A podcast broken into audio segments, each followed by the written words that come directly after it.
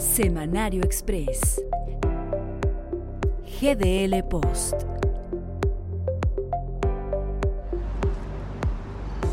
Hola, ¿cómo estás? Feliz inicio. Bueno, ya es fin de semana. Bienvenido al Semanario Express. Las notas que a nuestro juicio, el juicio de GDL Post, pues pintaron la semana. Así es que arranquemos con nuestro resumen semanal al estilo GDL Post. Vaya manera de arrancar la semana. Con el 10 de mayo.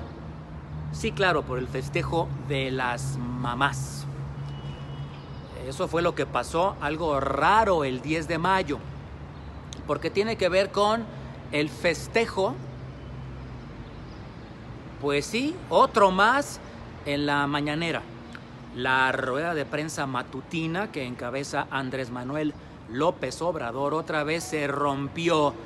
Y no porque no habla de temas importantes del país, sino porque simple y llanamente se usa con otros fines. Y ahora, el invitado especial no fue Benito Bodoque, fue Eugenia León, un recital en torno a las madrecitas lo cual vale la pena reconocer, desde luego, pero me pregunto si ese es el espacio para dar una felicitación, particularmente porque la agenda nacional está tupida, tiene muchos temas de interés realmente nacional y por cierto, de interés de las propias madres, porque ¿qué cree? Afuera de Palacio Nacional había un conjunto de madres no pasaron al recital de Eugenia León. Eran madres eh, de personas desaparecidas.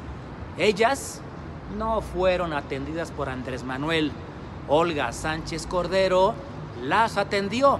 Mientras tanto, en el interior, el presidente escuchaba la música de Eugenia León. Por cierto, en el tema de los y las desaparecidas, y también desaparecidos, por supuesto. Estas madres que estaban fuera o afuera de Palacio Nacional pedían una rectificación en la ley propuesta por Alejandro Gertz Manero, primer fiscal del país. Es una propuesta de ley o modificación a la misma en torno a las personas desaparecidas. Resulta ser que a juicio de familiares de estos no encontrados, pues la ley deja de lado y en total desamparo a las víctimas de este delito. No se privilegia el trato, el seguimiento y el cumplimiento de acuerdos previos para el tema de la investigación y localización de las personas. Pedían solamente unos minutos, unos cuantos minutos, pero no fue así. Olga Sánchez Cordero, titular de gobernación, sí les dio esos minutos, porque Andrés Manuel López Obrador usó unos cuantos minutos para escuchar canciones de Eugenia León. Así pues, la ley para desaparecidos no cuadra y no convence a los familiares de este tipo de personas víctimas de esta delincuencia. Pero parece que nadie los escucha. Permítame la comparación. Pero así como nadie escucha al desaparecido, al tener un sordo y mudo reclamo, tampoco nadie escucha a sus familiares. Adrián de la Garza, del PRI, Samuel García, de MC, el Partido Naranja, ambos abanderados a un cargo de elección popular allá en tierras de Nuevo León neoleonesas han cometido un gran error, delicadísimo. Ser punteros en encuestas de intención de voto y lo que es peor aún, estar por encima, arriba de la candidata de Morena a esa misma demarcación neoleonesa.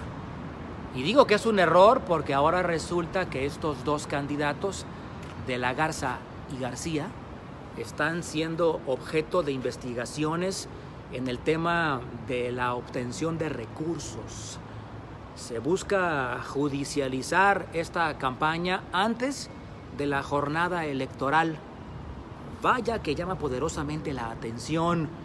Por ahí dijo alguien en Palacio Nacional, allá en la Ciudad de México, que no metería las manos en ningún proceso electoral. Y vaya que lo está cumpliendo. Sí,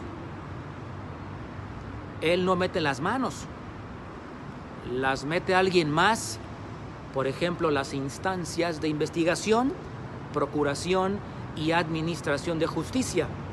Ellos sí, porque ellos, aunque digan ser independientes, tienen un jefe. También las instancias hacendarias. Ellos también tienen un jefe. Y ya saben quién es. Pero mira usted que el mundo es de contrastes. Mientras que en Nuevo León se persigue a abanderados eh, de partidos como el PRI y MC, ya le contaba esto, en Jalisco pasa todo lo contrario. Y es que el doctor don Carlos Lomelí, candidato de Morena a la alcaldía Tapatía, ya ofreció algo llamado como apoyos a mujeres a través de tarjetas. Ah, caray, que no es lo mismo. Que no es un posible delito electoral. Además, porque no queda claro de dónde sacará ese dinero. Eso sí, se van a aplicar hasta que sea alcalde. ¿Eso no es una especie de presión? ¿De duda? ¿De me das y luego yo te doy? Sigo sin entender lo que para unos es delito, para otros es una propuesta de campaña. ¿Cómo dice el dicho? Ves la paja en el ojo ajeno y no ves la viga en el propio. Así de contundente. La Universidad de Medicina de Washington, IMES por sus siglas, reveló un dato devastador sobre números del COVID-19, por supuesto lo que tiene que ver con muertes. Según datos oficiales, México estaría hasta este momento superando, eh, voy a decir números redondeados, los 200 mil muertos, poco más, por el COVID-19. Pero según esta universidad, el número real estaría por encima de los 600 mil, tres veces más. Es decir, que habría una cifra negra, datos ocultos que ya se vuelven no un rumor, sino un grito gigante por lo menos año y medio de pandemia. Esto ubicaría según las cifras negras, a México como el tercer país en el mundo por más decesos, tan solo superado por Estados Unidos y por la India. Esto me llama poderosamente la atención porque recuerde usted que al principio el rockstar, doctor Hugo López Gatel, decía que las cifras podrían incrementarse hasta en nueve tantos por los errores de información. Así es que no suena tan descabellado lo que dice esta universidad. Le repito a usted, datos oficiales ponen en México poco más de 200 mil muertos por COVID-19. Según esta universidad, superaríamos las 600 mil muertes. Dato contundente y que hace, por supuesto, reflexionar. ¿Vamos bien? Lo pongo en duda. No cabe duda que alguien siempre amanece de buenas y muy bromista en este país. Me refiero al presidente de México, Andrés Manuel López Obrador, porque en su primer evento público, estas conferencias matutinas, le da por contar chistes. Todavía me quedan seis años de gobierno Así dijo Andrés Manuel. El tema es que ya lleva tres ¿Cómo? Tres que ya lleva, más otros seis, es decir, nueve. Esa broma no es broma, aunque luego así lo dijo. Estoy bromeando, jóvenes reporteros. Lo que pasa es que tan solo me quedan tres, pero como trabajo mucho, cuentan al doble. Así es que no son tres, son seis. Vaya juego de palabras. Insistió que no habrá reelección, pero sí dejó el tema en la mesa. Como dicen por ahí, entre broma y broma, la verdad se asoma. ¿O no? Llegamos al final de este resumen semanario express con lo más importante de las notas publicadas por GDL Post al estilo GDL Post, más platicadito.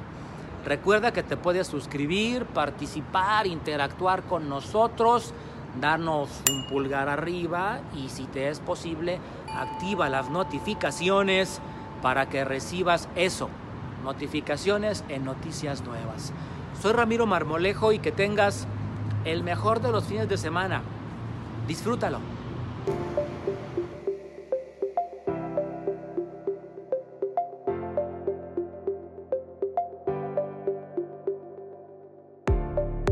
Semanario Express. GDL Post.